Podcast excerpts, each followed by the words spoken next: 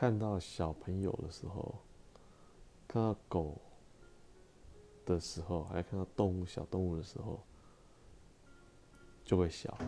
然后另外就是看有些那个综艺节目他们搞笑的时候，或者现在抖音有没有在撩那种撩哥撩妹的时候，那个也蛮好笑的。然后再就是像听到这边 First Story 有些有些这要讲什么有啊？我不知道讲怎么说，反正就是这些朋友们在这里的录音留言，有时候也很好笑。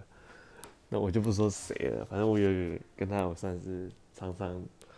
就是有呃，我会留他的讯息，就是他关于他留言，他很好玩，他都会留一些很奇奇怪怪的声音，等下，声音就有点有点小猫这样，那这时候也让我笑得很很过瘾。